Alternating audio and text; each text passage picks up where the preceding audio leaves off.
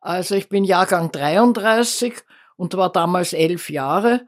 Und im Jahr 43, im zweiten Halbjahr, wurden die Eltern befragt, ob sie ihre Kinder wegen der ständigen Bombardements auf Wien nicht vielleicht in sicherere Landschaften bringen wollten.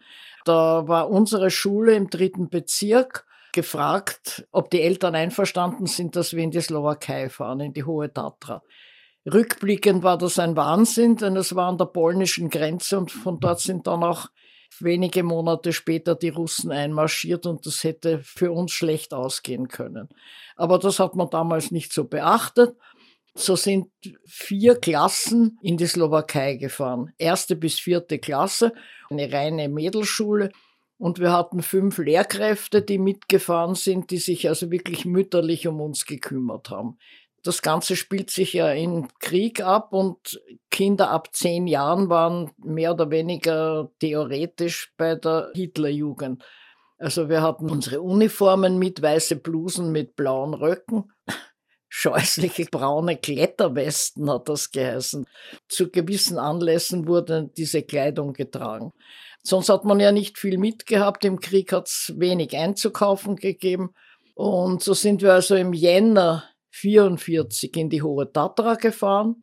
Vom heutigen Bahnhof Wien Mitte, da gab es die sogenannte Pressburger Bahn.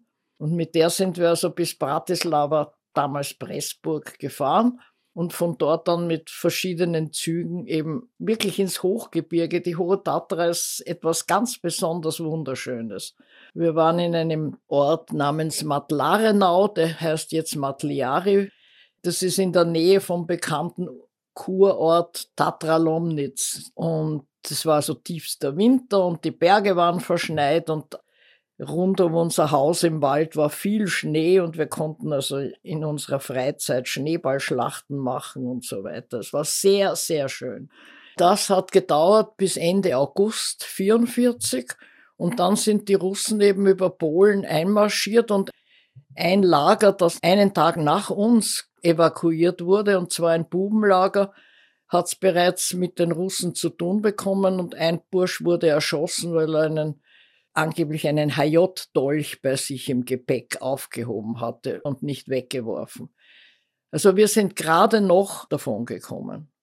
Und ich habe in einem Brief meiner Mutter an meinen Vater gelesen, unser Kind wird langsam nervös, weil so viele Bombenangriffe sind und man dauernd in den Luftschutzkeller muss.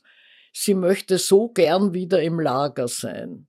Und im September bereits wurden die Eltern wieder aufgefordert, uns ins Lager zu geben, wenn es ihnen recht ist. Und da kamen wir diesmal an die Mariazellerbahn, Winterbach und Buchenstuben.